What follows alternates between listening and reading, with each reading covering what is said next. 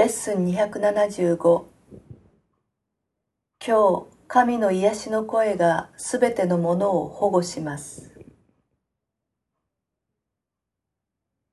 今日は太古の教えを語る神の声に耳を傾けましょう。それは今日だけではなく、どんな日にも変わらず真実です。それでも私たちが探し求め、聞き、学び、理解する時間として今日この日が選ばれています。私に代わって耳を傾けてください。神の声は私たちに一人では理解できず、離れ離れでは学べないことを教えてくれるからです。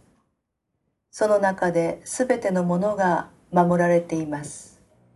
そしてこの中に神の声の癒しが見出されるのです。では今日の祈りをご一緒に。あなたの癒しの声が今日すべてのものを保護しているので、私はそのすべてをあなたに委ねます。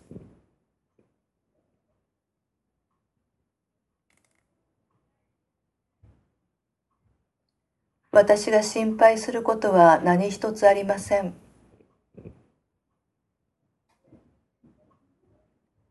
あなたの声が私に何を行い、どこへ行き、誰に何を話し、何を考え、この世界にどんな言葉を差し出すのかを教えてくれるからです。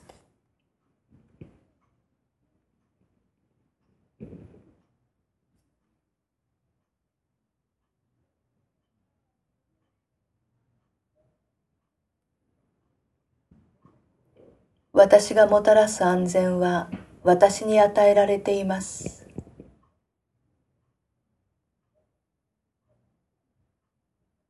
父よ、あなたの声は私を通してすべてのものを守ります。